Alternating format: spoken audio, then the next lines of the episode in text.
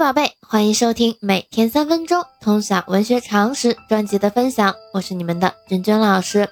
那在昨天的介绍当中呢，君君老师向大家介绍了我们明朝的大臣、爱国将领于谦。那我们在学校里学过于谦的作品《石灰吟》，这是他十二岁时就创作的作品。那我们今天呢，要向大家介绍的是明朝的散曲家王盘。那我们现在就开始今天的分享吧。王盘，字鸿渐，江苏高邮人，明代散曲作家、画家，一通医学，被称为南曲之冠。少时薄科举，不应试，一生没有做过官，纵情放纵于山水诗画之间，筑楼于城西，终日与文人雅士歌吹吟咏，因此自号西楼。著有《王西楼乐府》《清江引》《清明日出游》《王西楼先生乐府》《野菜谱》《西楼律诗》等等。王盘散曲存小令六十五首，套曲九首，全属南曲，多节庆、赏花、游记等闲适之作，反映了他生活和性格的基本方面。其咏物之作，首首艰辛最为著名。由于他脱略尘俗，不甘权贵，对于当权者的乖行逆施很看不惯。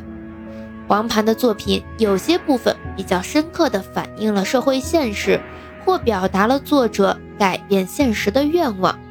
比如最为人称道的《朝天子咏喇叭》，在正德年间，宦官当权，传到高邮则吹喇叭以增丁义，骚扰民间。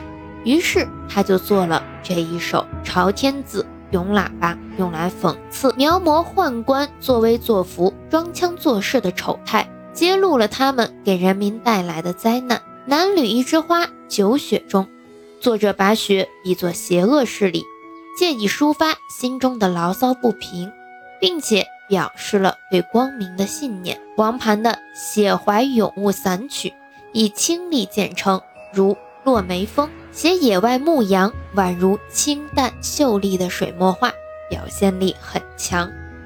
那我们今天对王盘的介绍就到这里。最近呢，有宝贝收听了我们之前的节目啊，我在之前节目当中每一期是有抛问题给大家的。那我看到有宝贝在评论区回答，非常好。那其他宝贝呢，如果说呃感兴趣啊，也可以积极的在评论区去留言回复。平常呢有什么学习问题啊？其实也可以在留言区或者是私聊我。前一阵子呢就有人私聊我啊，问我这个咱们的文学常识该如何的去积累啊？这个分一些具体的情况，我们到时候单独做一期节目来给大家讲一讲。平时如何积累文学常识啊？它分为我们，比如说单纯的上班呢，就是为了扩充自己的一些基础知识，以及呢孩子啊，或者说是学生家长如何辅助孩子，这些都可以给大家讲一讲。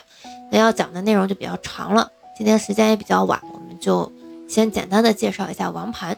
那我们今天的节目就到这里，喜欢咱们节目的长期关注我的喜马拉雅号，我们明天见。